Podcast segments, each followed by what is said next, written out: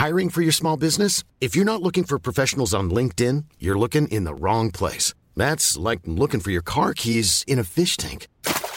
LinkedIn helps you hire professionals you can't find anywhere else, even those who aren't actively searching for a new job but might be open to the perfect role. In a given month, over 70% of LinkedIn users don't even visit other leading job sites. So start looking in the right place. With LinkedIn, you can hire professionals like a professional. Post your free job on linkedin.com slash people today.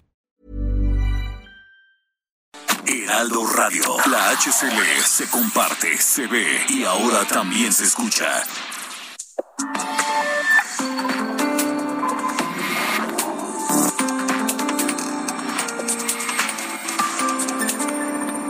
República H, con Alejandro Cacho. Porque camina la lucha feminista por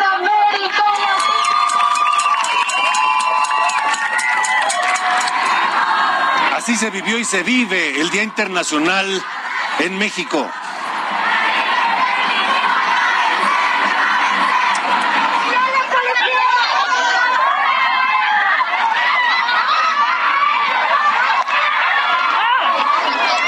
Por supuesto hubo escenas de cierta agresión, violencia. No podemos decir que es una marcha completamente pacífica, no podemos decir que no hay gente infiltrada con otros eh, fines, con otras intenciones, pero por lo general, eh, si pudiéramos hacer un resumen, ha habido una mayor participación a la de otros años y una eh, presencia más fuerte, firme de las mujeres hoy en el Día Internacional de la Mujer con una hechos violentos o enfrentamientos menos agresivos que en años anteriores. Bienvenidos a República H esta noche de martes 8 de marzo de 2022. Yo soy Alejandro Cacho y le agradezco que nos permita acompañarle. Sofía García, ¿cómo estás? Muy bien, ¿y tú? Bien, gracias.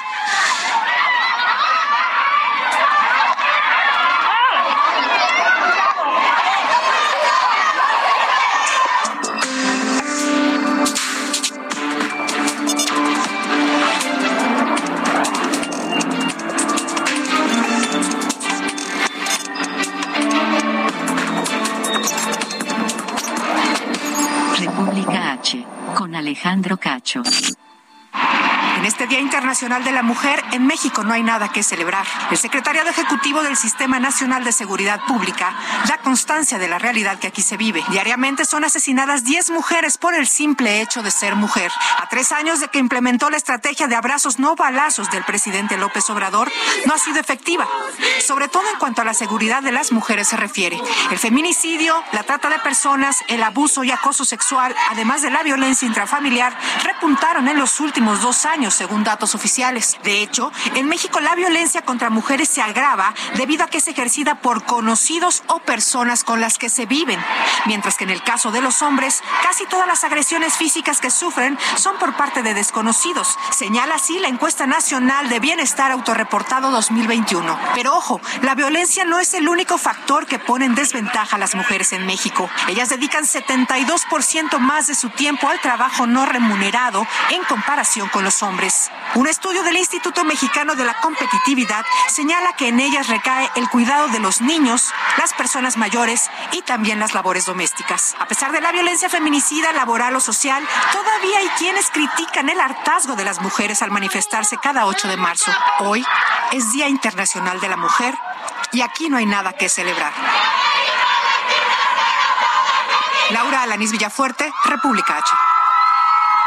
Así llegamos a este 8 de marzo y vamos a el Zócalo de la Ciudad de México, donde están concentradas ya las mujeres que han salido a exigir respeto a sus derechos en este día. Jessica Moguel y están, están pendientes, Gloria Piña también, pendientes de lo que ocurra, ya te escuchamos.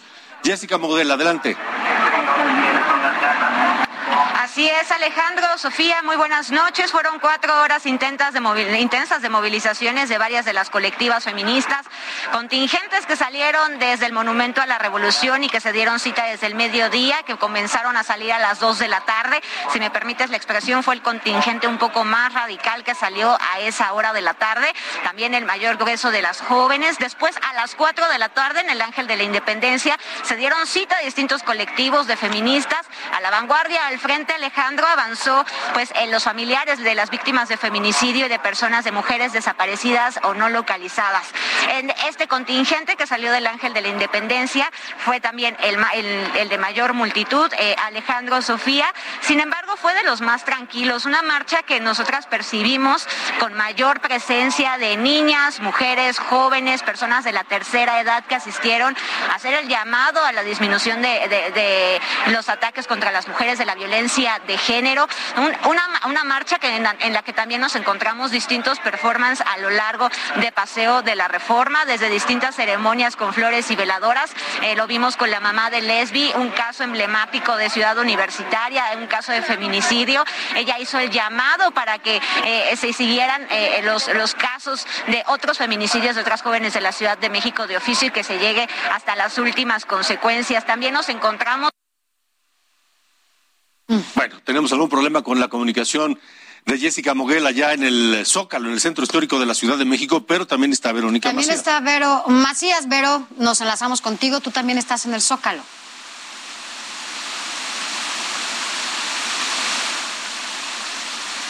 Tenemos un poco de problema con los enlaces y los audios allá en el Zócalo Capital y no es parte de lo que a veces pasa. Las comunicaciones son complicadas en un día como hoy, donde hay muchas señales en concentradas en un espacio reducido y suele ocurrir. Eh, vamos a ver si más adelante logramos restablecer esas comunicaciones. Mientras tanto. Así es, bueno, no solo aquí en la Ciudad de México se llevaron a cabo manifestaciones por el Día Internacional de la Mujer, también se llevaron a cabo diferentes manifestaciones en toda la República. Veamos. En el Día Internacional de la Mujer se llevaron a cabo diversas movilizaciones a lo largo y ancho del país. Por tan solo mencionar algunas, en Guadalajara se registraron dos megamarchas, una que inició en la glorieta de las y los desaparecidos y otra que comenzó en el Parque Rojo. En el Estado de México, mujeres provenientes de Naucalpan, Atizapán, Tlanepantla, Cuautitlán Izcalli se concentraron en la explanada de las torres de satélite. Esto sin olvidar a las cientos de estudiantes de la FESA Catlán en Naucalpan que se dieron cita en ese mismo plantel. En Puebla, la manifestación más nutrida feminista inició en la Fiscalía del Estado. Por su parte, en Villahermosa, Tabasco, distintos contingentes se dieron cita en el monumento a los niños héroes. En Jalapa, Veracruz, cientos de feministas se congregaron en el monumento a la madre y colocaron fotos de presuntos violadores. En la capital de Chihuahua se llevó a cabo una marcha pacífica en la que participaron cerca de 400 mujeres. Por otra parte, en Campeche cerca de 600 mujeres marcharon y lanzaron consignas en el centro de la capital.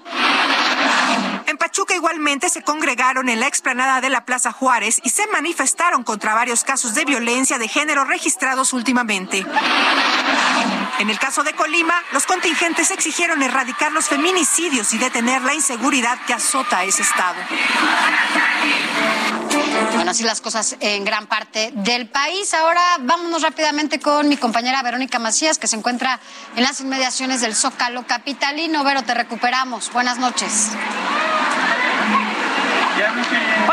Noche. Los saludo con mucho gusto. Pues comentarles que los últimos colectivos de estas mujeres feministas ya arribaron aquí a la plancha del Zócalo Capitalino. Sin embargo, también vemos que las primeras mujeres que llegaron eh, más temprano ya están eh, desalojando este primer cuadro de aquí del Zócalo Capitalino. Como podemos ver, estas mujeres están dejando estas exigencias que portaban en sus carteles en esta manifestación aquí en el edificio despacha la jefa de gobierno Claudia Sheinbaum. Estas eh, consignas de justicia por todas aquellas asesinadas y abusadas, así como las desaparecidas, se, encuentran aquí en este edificio. Decirte, decirles también que aquí hace unos momentos en Avenida 5 de Mayo se dieron unos conatos de violencia entre el bloque negro y elementos de seguridad pública. Sin embargo, eh, los elementos actuaron de forma inmediata y las dispersaron. Estos colectivos de mujeres enseguida eh, pues consignaron no violencia, no violencia y continuaron su paso hasta llegar aquí a la plancha del Zócalo Capitalino. Decirles que la marcha en general se tornó de forma pacífica, sin embargo también vimos algunas pintas, eh, también destrozos de eh, mobiliario urbano y algunos lesionados. Sin embargo, fueron eh, los menores. La, la, mayor cantidad de esta marcha fue de forma pacífica y con estas consignas de justicia para todas aquellas que el día de hoy ya no están y también por las que están siendo violentadas en estos momentos. La asistencia fue pues una gran afluencia de mujeres que vinieron a Elementos de protección civil no nos daban una cantidad exacta, sin embargo, por lo que pudimos ver, la cantidad de mujeres fue mucho mayor a eh, pues algunas marchas anteriores, una gran cantidad de mujeres. También participaron unos hombres, sin embargo, no los dejaban eh, acercarse a estas manifestaciones desde fuera, eh, les, les, les, daban este apoyo a estas mujeres, pero hasta ahí quedó.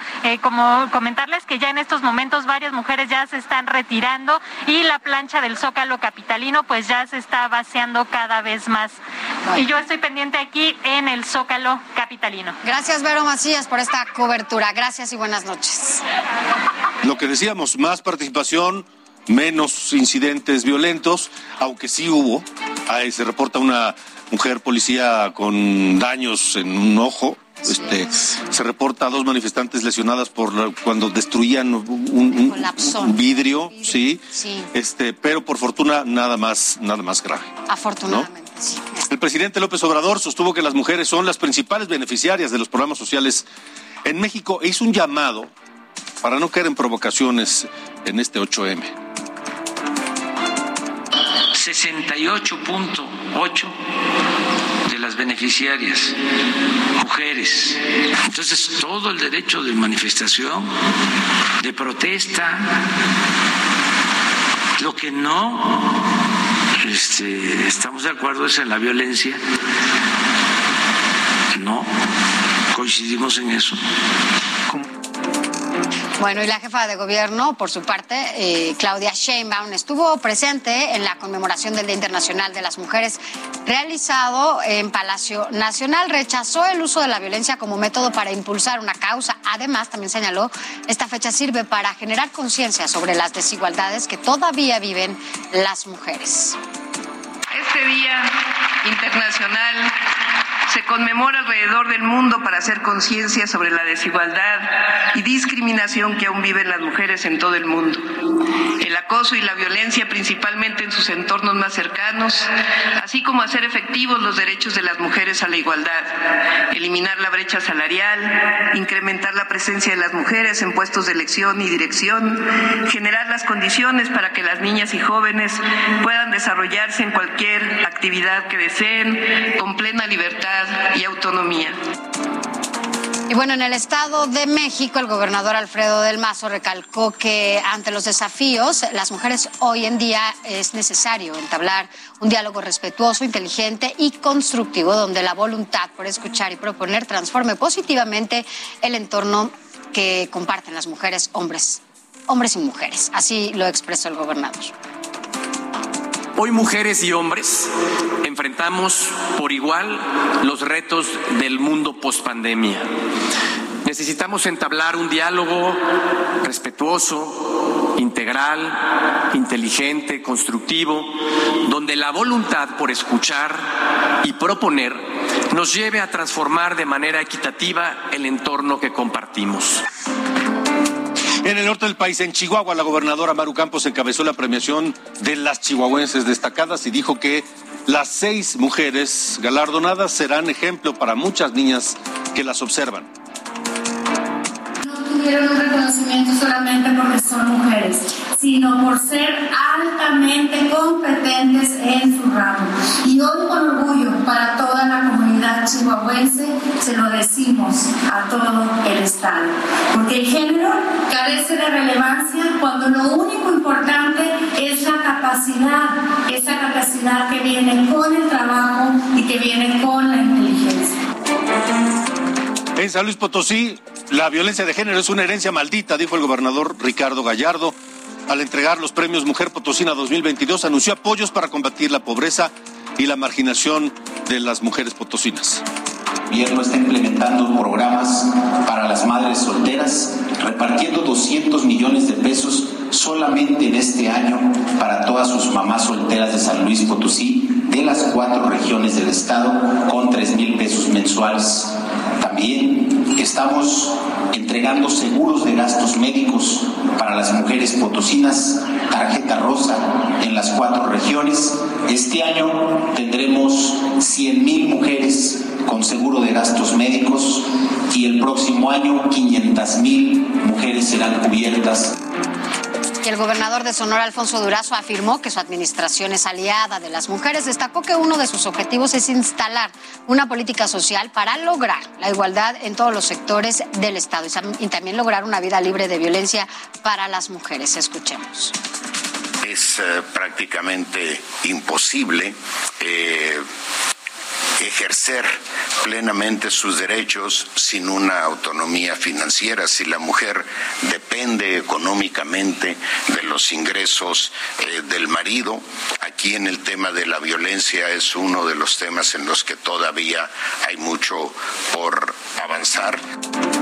Y el gobernador de Nuevo León, Samuel García, dio el banderazo de salida de la llamada Ruta Violeta. Se trata de una estrategia integral donde participarán la Secretaría de Seguridad, el C5 y los municipios metropolitanos. El objetivo es capacitar a las policías para que apoyen a las mujeres que sufren violencia. En Nuevo León vamos a tener muchas puertas violeta Escucharemos las demandas de las mujeres y trabajaremos con ellas. Queremos que todas las mujeres tengan garantizados sus derechos, todas puedan ejercer su libertad y que todas tengan oportunidades.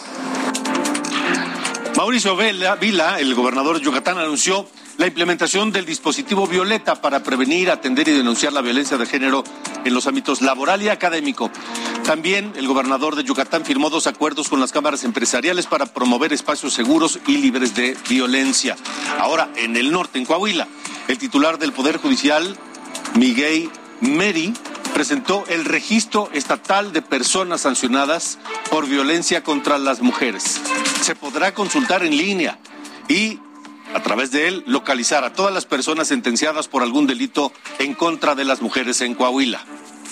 En el marco del Día Internacional de la Mujer, el Congreso de Sinaloa aprobó la despenalización del aborto hasta las 13 semanas de gestación, convirtiéndose así en el séptimo estado del país en aprobar esta iniciativa. El proyecto tuvo 28 votos a favor, dos en contra, nueve abstenciones. Con ello se modificará el Código Penal, la Ley de Salud, el Código Familiar y la ley de acceso de las mujeres a una vida libre de violencia del gobierno de Sinaloa. Sinaloa, en República H. Muy bien, eso allá en Sinaloa por el tema del aborto, pero, pero sigue habiendo casos de violencia de género, en este caso violencia política. Saludos en Culiacán, donde nos escuchan por el 104.9 de FM allá. Y en este Día Internacional de la Mujer hacemos contacto esta noche con eh, la maestra Emma Guadalupe Félix Rivera. Ella es la auditora superior del Estado de Sinaloa, quien ha sido además reiteradamente desde hace meses objetivo de los ataques de género de ni más ni menos que el presidente de la mesa directiva del Congreso, René Bojorques Ruiz. Eh, licenciada, gracias por estar con nosotros esta noche. Eh, llegar a este 8 de marzo en una situación en la que se encuentra con la responsabilidad que tiene tan importante de auditar al, Estado de Sinaloa, pero bajo el ataque permanente del presidente de la Junta de Coordinación del, Congreso. ¿Qué, reflexión le viene en este momento con todo esto? Muy buenas noches, Alejandro, Sofía, es un gusto saludarlos, saludar a su audiencia. Eh, efectivamente, estamos eh, celebrando un Día de la Mujer eh, diferente, post pandemia, como aquí mismo se, se mencionó hace un momento, en el que es actualmente es increíble que todavía sucedan actos, ¿verdad?, que lesionen o que vulneren a las mujeres. En mi caso, en Sinaloa, quiero mencionar eh, que soy muy respetuosa, quiero puntualizarlo, eh, soy muy respetuosa de las opiniones y de las expresiones de los legisladores, de los diputados. Eh, sin embargo, en este caso, que he sufrido el exceso en algunas de, esas expresiones y manifestaciones, y no solo yo, sino la institución. Una institución que está trabajando, que está eh, aplicando eh, la ley en estricto sentido para lograr eh, el cumplimiento de sus funciones y obviamente la atender la demanda social de una rendición de cuentas oportuna por parte de las autoridades que ejercen recurso público. Eh, se entienden las críticas, las diferencias de opinión, pero en este caso ya ha sido un comportamiento reiterado de mucho tiempo eh, de la misma persona.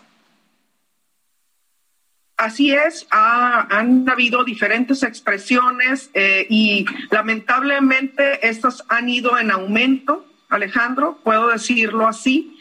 Eh, insisto, nosotros estamos en este momento como institución enfocados en el inicio del programa de auditorías 2022 y eh, entendemos, por supuesto, que esto es materia, ¿verdad?, de algunas instituciones que tienen la competencia para eh, dar eh, atención, ¿verdad? Y seguimiento a temas como este.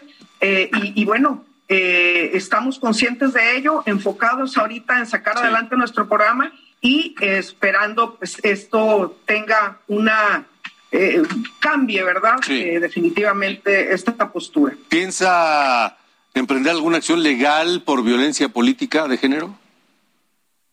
En este momento no lo hemos eh, todavía decidido así. Eh, estamos eh, ya trabajando en, insisto, en lo que es nuestro programa de auditorías 2022. Sin embargo, insisto, esto ha ido en aumento y debe parar. Sí, debe parar en su oportunidad eh, de ser necesario, eh, se hará lo conducente en las instancias correspondientes. ¿Esto es originado por su trabajo al frente de la Auditoría Superior del Estado o por su condición de mujer? ¿O por las dos? Eh, desconocemos, Alejandro, cuál es el origen de estas expresiones y de esta intención. en realidad, el trabajo que ha realizado la institución es un trabajo eh, que se refleja en sus resultados, que tiene acceso público, ¿verdad? Nuestros resultados, nuestros informes y la actividad en sí de capacitación, de prevención. E, e incluso debo decirte que con un equipo de profesionales a punto de ser certificados en, en nuestro proceso de fiscalización, eh, eh, pues no, no hay una razón ni fundamento para expresiones de este tipo. Definitivamente el origen eh, para nosotros es desconocido. De acuerdo, pues vamos a estar muy atentos y, pendientes de lo que ocurra. Licenciada Emma Guadalupe Félix, titular de la Auditoría Superior de Sinaloa, gracias por haber estado con nosotros. Muchas gracias a ustedes. Hasta pronto. 8 con 22. Chihuahua, en República H. Allá en Chihuahua, un grupo de activistas pues se presentó a la casa del exgobernador Javier Corral Jurado y pues realizaron pinta, le pintaron la fachada, lo acusan de asesino, de torturador, de ladrón. Y en estas leyendas se responsabiliza a Corral de los homicidios de la periodista Miroslava Rich y de el activista, la activista Isabel Cabanillas. Todo esto allá en Chihuahua, en la casa del exgobernador Javier Corral.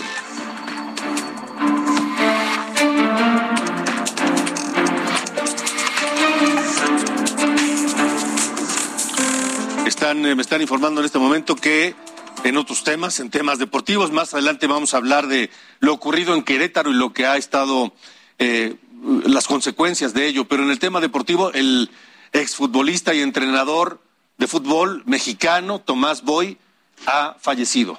Es una información que está llegando de último momento a la redacción de República H. Tomás Boy, el jefe Boy, algunos le dicen, ha fallecido un buen jugador, un entrenador controvertido, altivo, grosero, agresivo, murió hace unos minutos. Es momento de ir a una pausa al regresar. ¿Qué va a pasar con los hechos violentos del sábado en Querétaro? Hay ya una decena de detenidos y ya hay consecuencias deportivas, administrativas. Estaremos hablando con Miquel Arriola, el presidente ejecutivo de la Liga MX, aquí en República H. Regresamos. Regresamos. República H. Con Alejandro Cacho.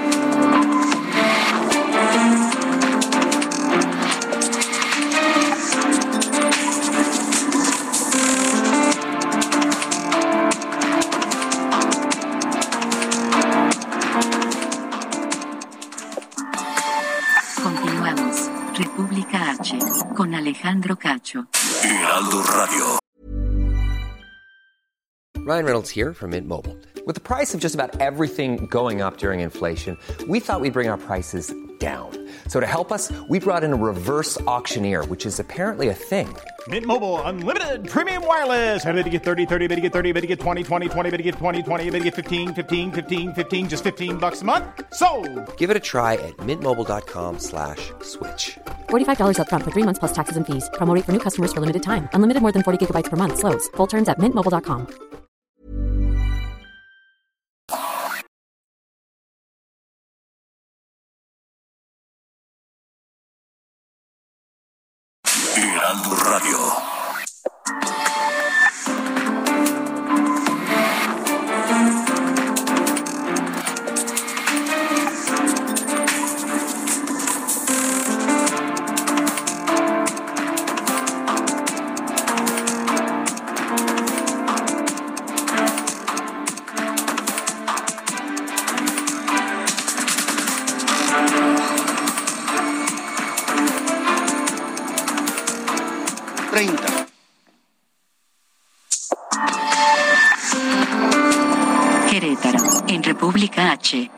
Allá en Querétaro, la Fiscalía informó que ya detuvo a 10 hombres por la violencia del sábado en el Estadio Corregidora.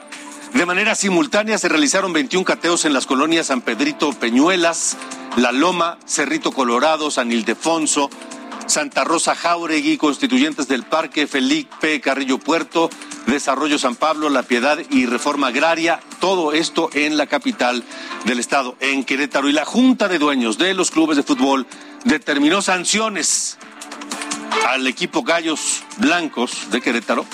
eh, diversas, diversas sanciones. Pierden el partido ante el Atlas 3-0.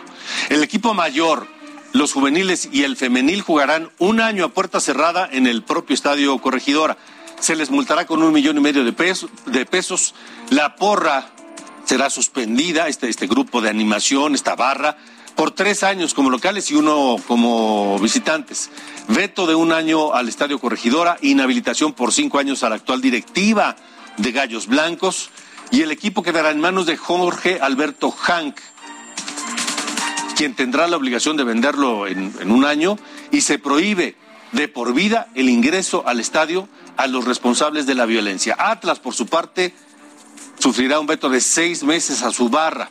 Esta noche le agradezco a Miquel Arriola, el presidente de la Liga eh, de Fútbol, la Liga MX, para que nos eh, cuente. Miquel, primero, gracias por estar con nosotros.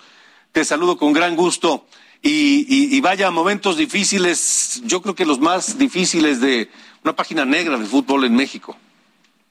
Así es, querido Alejandro. Primero, mi más sentido pésame a la familia de Tomás Boy. Desde luego, un, un gran mexicano, un gran futbolista, un hombre que le dio toda la vida al fútbol. Vaya desde la Liga MX todo nuestro reconocimiento y nuestro pésame. También en días muy negros, a partir del sábado, porque vimos violencia sin precedentes en un estadio, pedirle una sincera disculpa a la afición que estuvo ahí, a las familias. Creo que eso lo tenemos que hacer de manera reiterada y decirle a esas familias y al resto de la afición que a partir del sábado se abrió una muy profunda investigación de los hechos y se concluyó que hay dos grandes causas de esta tragedia. Primero, una muy mala decisión administrativa de la anterior administración que hoy está inhabilitada respecto de una empresa de seguridad privada que tenía a su cargo las tribunas y la cancha y que absolutamente no hizo nada. Y también que por primera vez se toman medidas directas para erradicar a estas famosas barras que se disfrazan en los grupos de animación para que eh, ya no haya visitas de las barras a los equipos o a los estadios locales, ya no va a haber barras visitantes que eh, generan choques como este entre Atlas y el Querétaro, y también quitarles el anonimato, Alejandro, en el cual se escudan. Afortunadamente, ya el gobierno de Querétaro pudo generar las detenciones. Va a ser muy importante los testimonios que den, porque no se había visto en el fútbol mexicano, distinto que había habido violencia entre aficionados, no se había visto este nivel de violencia, Alejandro. No se había visto que hubiera grupos, células, que fueran al estadio directamente a generar violencia en un volumen atroz, eh, a desnudar personas, a seguirlas pateando con el objeto de quitarles la vida. Yo estuve en el hospital el día domingo y estuve con varios eh, de los lesionados policontundidos. En, este, en ese momento estaban en etapas críticas y te puedes dar cuenta que esto es algo sin precedentes, que es muy importante que la Fiscalía determine en su averiguación pues un poco cuáles fueron los motivos, pero nosotros en la industria pues hemos generado estas sanciones tanto a la directiva como a los propios barristas, obviamente vetando a los que hicieron este tipo de desmanes. Tú ya describiste muy bien todas las medidas y a partir de hoy a implementarlas. Ahora, eh, Miquel, dices, se va a acabar con el anonimato. ¿Cómo se va a acabar con el anonimato de este tipo de actos en el fútbol? Estamos un poco revisando o revisamos eh, en estos días las experiencias internacionales. Creo que la más dura de todas fue la de Reino Unido en los años 80, porque los hooligans pues también entraban a los estadios de manera anónima. Y cuando generaron cientos de muertos en tres partidos distintos, lo que sucedió fue que legisló el Parlamento para que para que se hicieran listas primero de los violentos y que no se les volviera a aceptar en ningún estadio y luego cuando el que quisiera entrar a apoyar un equipo a partir de un mecanismo como estos grupos de animación tuviera que abrir todos sus datos, su identidad. Entonces, a partir de ya los equipos tienen que credencializar y tienen que integrar un fan ID de aquí a la siguiente temporada para que sepamos quién entra a una barra, o bueno, barra no tenemos ese término, grupo de animación, y que el que esté con un boleto en un estadio tenga que abrir todos sus datos. En realidad, de lo que se trata es de que a partir de esto pues personas como las que generaron en los hechos violentos del sábado, pues muy claramente no van a ir a los estadios porque no van a querer abrir sus datos. Entonces, credencialización obligatoria, una obligación también de los equipos de no generar ninguna relación ni ninguna ayuda económica a estos grupos de animación. Veíamos que hay algunos que les pagaban eh, el transporte, que les regalaban boletos, y esto generaba relaciones muy distorsionadas. Eh, además, pues cualquiera que quiera entrar a un grupo de animación y a la zona del grupo de animación en específico, pues tiene que mostrar su credencial, tiene que mostrar su identidad y con eso eh, estamos reforzando precisamente la seguridad en los estadios y abatir de manera tajante ese riesgo de enfrentamientos entre porras porque ya no va a haber porras o grupos de animación del equipo visitante. Ahora, Miquel, acabas de decir muy bien y el ejemplo británico es muy claro. El gobierno intervino. Acá el gobierno va a hacer algo porque digo, ocurrió en un estadio de fútbol de primera división, pero puede, ¿cuánto, ¿cuántos casos así, por supuesto no tan graves, pero ocurren en otros estadios, en otros deportes, en, en, conciertos, en palenques, en ferias? Y ahí ya la responsabilidad va más allá del fútbol y de la liga. Mira, Alejandro, hay diversas legislaciones en materia de prevención de violencia en espacios públicos. Eh, tenemos un diálogo interesante la próxima semana con la Cámara de Diputados. recibimos una invitación, John de Luisa y un servidor, para platicar de lo que nosotros eh, pensaríamos que podría facilitar el entorno de los equipos en seguridad pública, en piratería, por ejemplo, en diversos elementos que nos ayudarían a nosotros a mejorar compartirlo con los legisladores también, eh, escuchar sus puntos de vista y generar un diálogo, yo creo que respetuoso y proactivo. Pero creo que a partir de las medidas que hoy se eh, emiten por la Asamblea de Dueños, la Liga ya tiene muchas facultades, mucho mejores a las de antes, para cerrar los espacios y de aquí al corto plazo tener una muy buena base de datos de las personas que integran estos grupos y a partir de ese control, pues incidir en que vayan a apoyar a su equipo y el que se porte mal no vuelve a, entrar a un estadio de fútbol. De por vida. De por vida, sin duda. Ahora, Miquel, eh, hablabas también del nivel de violencia, este nivel de violencia no visto antes en México y que no sé si tenga que ver solamente con el tema de la rivalidad deportiva o haya otras motivaciones que escapan también al ámbito del fútbol, el deporte. Así es, y por eso abrimos nuestra investigación de la comisión disciplinaria a la fiscalía. Todos esos elementos le van a servir al fiscal, además de los testimonios de los detenidos, para determinar si hubo alguna, algún objetivo por encima del fútbol que tuvo como escenario el estado de la corregidora, pero que no está relacionado con los equipos de fútbol ni con la liga a mí me gustaría estar muy cercano y así me lo ofreció el gobernador a esta investigación para que nos compartan esas conclusiones y también nosotros podamos a su vez pues modificar nuestra inteligencia, nuestra seguridad pues para afrontar realidades, pero lo que no podemos permitir es ser rehenes de grupos de crimen. Eso sí no lo podemos permitir en la liga ni en la Federación Mexicana de Fútbol. Porque esto tiene tiene indicios o por lo menos huele a a crimen organizado en, en, el fútbol.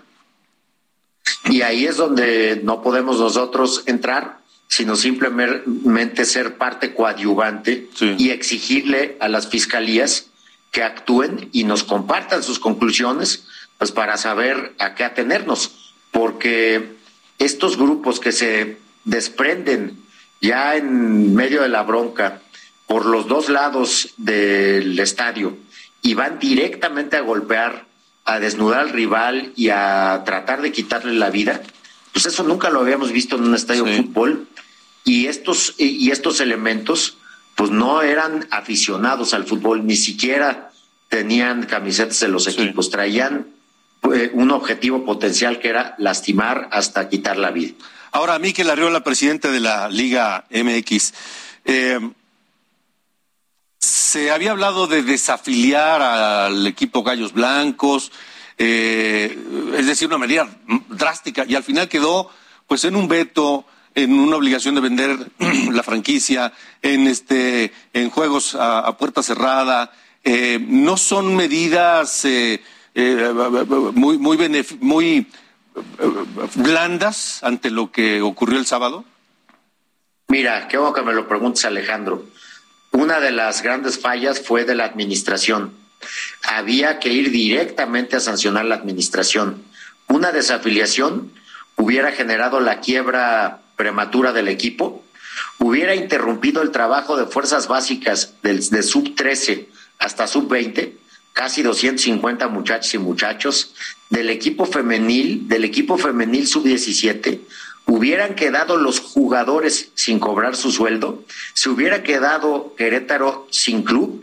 ¿Y por qué? por culpa de unos desadaptados que fueron a medio matarse a un, a un estadio de fútbol, creo que ahí había que pensarla muy bien. La última vez que se desafilió un equipo, se generaron obligaciones que hasta hoy no se han solventado. Hay que preguntarle a los jugadores del Veracruz si cuando desafiliaron al Veracruz cobraron su sueldo. No lo han cobrado. Todavía hay una masa de obligaciones que no se han cubierto. Entonces nosotros no queríamos dejarle un desastre a la ciudad de Querétaro y no queríamos hacerle un daño a uno de los elementos más importantes en nuestra liga, que son las jugadoras y los jugadores, pero sí queríamos sancionar a la administración y creo que la sancionamos ejemplarmente. ¿Esa administración y esos propietarios no volverán a estar en el fútbol? No volverán a estar en el fútbol dentro de los cinco años siguientes, que también es una sanción que no tiene precedentes. Desgraciadamente pierden su inversión eh, y, y por un error. Yo quiero ser justo también. Fue una directiva que cumplió a cabalidad, pero tuvo un error y ese error fue muy caro. Un error gravísimo. Ahora, Miquel Arriola, ¿qué mensaje pretende enviar la federación y la liga con esta decisión? ¿Qué mensaje al aficionado? ¿Qué mensaje a los equipos? ¿Qué mensaje a estos sujetos que pues pretenden manchar al fútbol y hacerlo un, un escenario violento? Mira, que las instituciones del fútbol tienen la capacidad de investigar, de analizar y de sancionar en términos, me parece que muy eficientes. Esto empezó el sábado y hoy estamos emitiendo esas sanciones, que podemos también coadyuvar con la autoridad para que se presenten las detenciones y que además generamos medidas para mejorar. Eso me parece que es importante y para retomar la normalidad y que si así lo hacemos, vamos a evitar ser rehenes de la delincuencia y también vamos a evitar que eh, seamos sancionados por entes externos. Eh, creo que ese es el aprendizaje de, esto en lo que estamos inmersos y no vamos a, hacer más que implementar estas medidas para seguir reforzando la seguridad, Alejandro, y volver gradualmente a la normalidad que habíamos ya recuperado casi en su totalidad después de la grave crisis que vivimos por la pandemia, donde se perdieron alrededor de cinco mil millones de pesos. Pues Miquel, Miquel Arriola, presidente de la Liga MX, gracias por haber estado con nosotros. Te mando un abrazo y, y bueno, pues ojalá que esto no lo volvamos a ver jamás.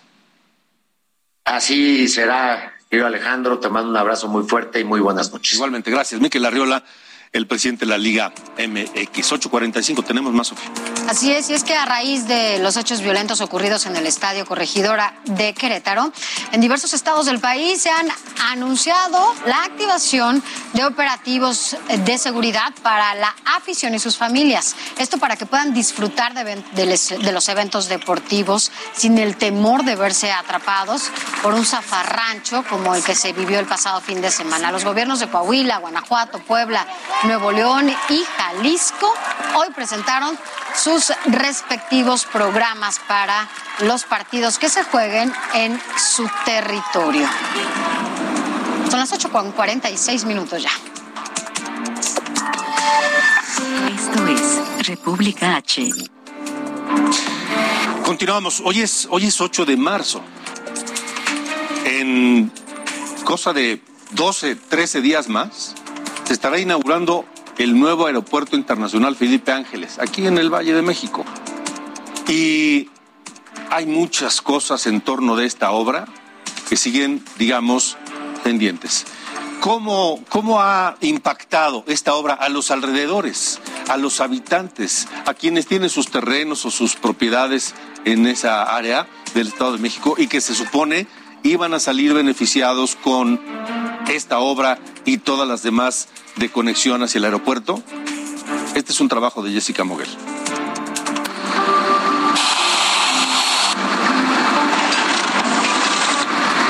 En dos semanas, el Aeropuerto Internacional Felipe Ángeles abrirá sus salas a México y el mundo. Pero el efecto Santa Lucía no solo fue en materia de infraestructura y movilidad, también impactó en el comercio y el consumo de productos.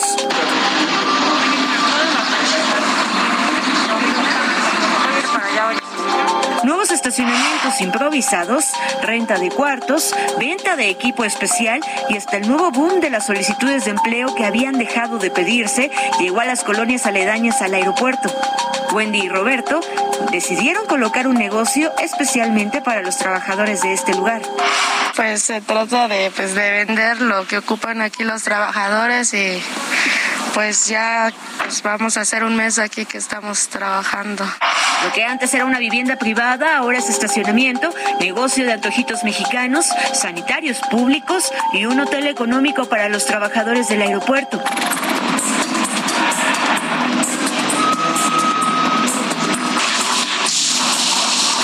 Zaira Odemaris encontró una nueva oportunidad de empleo aquí. Después de la llegada de Santa Lucía, comenzaron a ofrecer paquetes de alojamiento que van desde los 50 hasta los 100 pesos la noche. Algunos, la mayoría llega a dormir y como para aventarse dos horas de trayecto por el tráfico y todo, prefieren algo cerca. Para Emilia Tapia, los lunes son los días en los que se registran mayores ganancias, pues se presenta un mayor número de personas para solicitar empleo. Les ayudan con los trámites administrativos e incluso las solicitudes de empleo volvieron a cobrar relevancia en la zona. Este, el CURSI, actas de nacimiento, eh, antecedentes no penales. Trabajadores de Santa Lucía aseguran que se diversificó la economía y generó mayor flujo de bienes y servicios. Aunque en poco tiempo terminarán de trabajar en el aeropuerto, Ivonne Salgado comenzó hace dos años en el Frente 21 destinado para el Hospital Militar. Después se movió al Frente 7 de limpieza y ahora se encuentra en el 44 de arqueología. Generó mucho empleo, mucho, mucho, demasiado empleo, igualmente pues para los negocios. En la zona se ofrecen cubrebocas, guantes, cintas de medición, mochilas, pasamontañas, chalecos de seguridad y alta visibilidad, gorros para el sol y todo lo necesario para las y los empleados. El estacionamiento tiene un costo de entre 20 y 30 pesos y cuenta con servicio de pensión para más de 350 autos. Pero este proyecto también cambió la plusvalía de las colonias. De acuerdo a la plataforma inmobiliaria La Moody, el metro cuadrado pasó de costar 4.700 pesos en 2018 a 10.500 pesos actualmente. El incremento fue de 123%. Con imágenes de Susana Montes de Oca, Jessica Muguel, Heraldo Media Group.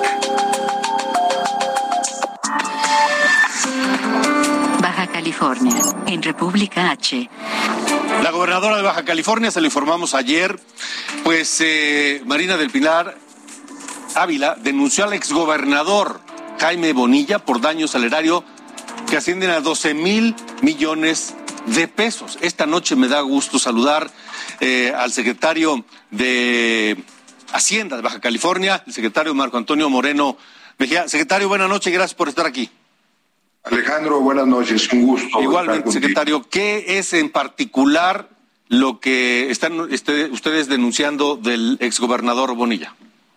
Bueno, mira, lo, lo que estamos haciendo, Alejandro, es eh, planteando la cancelación de un proyecto de una planta fotovoltaica que se firmó en la administración anterior y que representa serios riesgos para las finanzas públicas del Estado. Es un proyecto mal estructurado, es un proyecto que no tiene ningún avance físico ni financiero y que a pesar de ello, en la administración anterior dejaron habilitado un mecanismo de garantía con participaciones del Estado que implica la necesidad de repagar una inversión que no se ha realizado independientemente de que el proyecto no cuenta ni siquiera con los permisos para su funcionamiento. ¿Y no suena raro todo eso? ¿No suena a corrupción?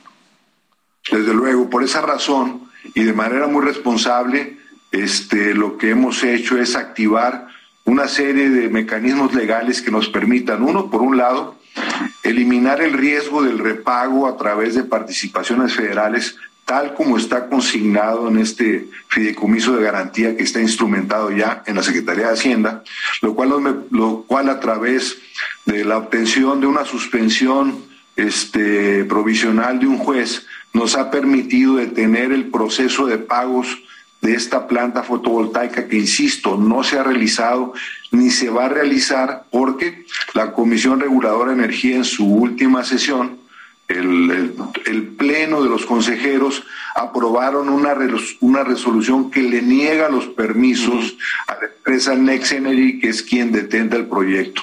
Y de esta manera, con este juicio de lesividad, lo que, lo que obtuvimos fue la, la oportunidad de, al menos temporalmente, suspender este proceso de pagos con participaciones estatales al repago del proyecto. Podría Y, haber, bueno, podría haber responsabilidades directas contra funcionarios o exfuncionarios del gobierno de Baja California por este tema. Así es, así, así es. El grupo de abogados del, del, de- del Estado eh, determinó la necesidad de plantear un, un par de demandas adicionales contra un grupo de exfuncionarios, una, una demanda de responsabilidad administrativa ante la Secretaría de Honestidad y Función Pública y una demanda penal contra posibles actos indebidos que dieron lugar a este compromiso de pago totalmente fuera de lugar que lesiona las finanzas públicas del Estado y que eventualmente